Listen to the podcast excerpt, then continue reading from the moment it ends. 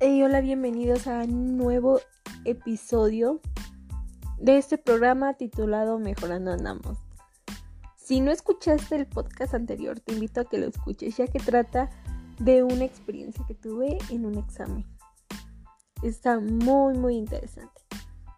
Hoy hablaremos de un modelo y enfoque constructivista y de sus principales exponentes. En este modelo el alumno es el responsable del proceso de su aprendizaje.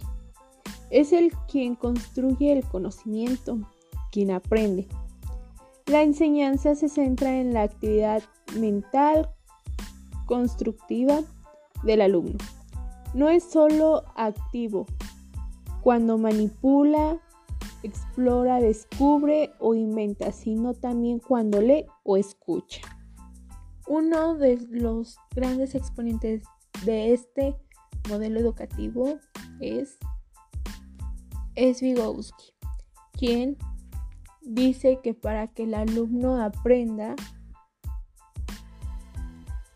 es importante, influye mucho tanto su cultura, creencias y costumbres, en donde en todo eso también influye la sociedad en la que se desenvuelva el individuo.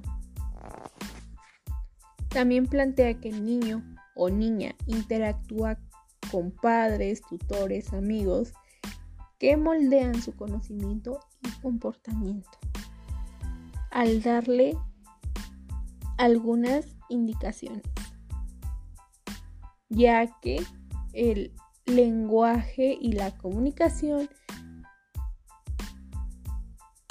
juegan un papel muy importante en el desarrollo de la inteligencia, en donde el niño o la niña plantea preguntas o afirmaciones las cuales pueden ser corroboradas o modificadas por alguna persona mayor, la cual contiene conocimientos de los cuales el niño o la niña tiene interés. Vygotsky plantea mucho el aprendizaje guiado. Como segundo autor importante es Piaget. Sus dos grandes aportaciones de este autor son la epistemología genética y sus estudios por parte de la psicología, así como el desarrollo cognitivo.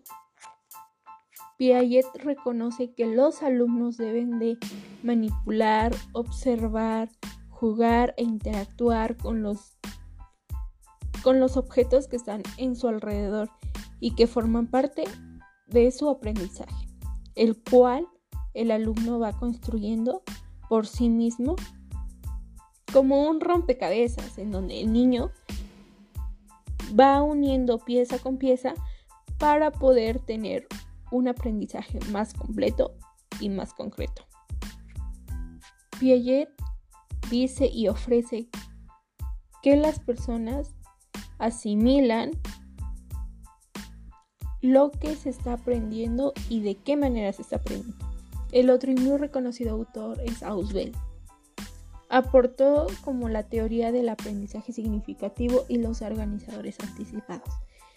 ¿Qué es el aprendizaje significativo? No es aquel que es mm, un conocimiento significativo para el niño, eso quiere decir información importante.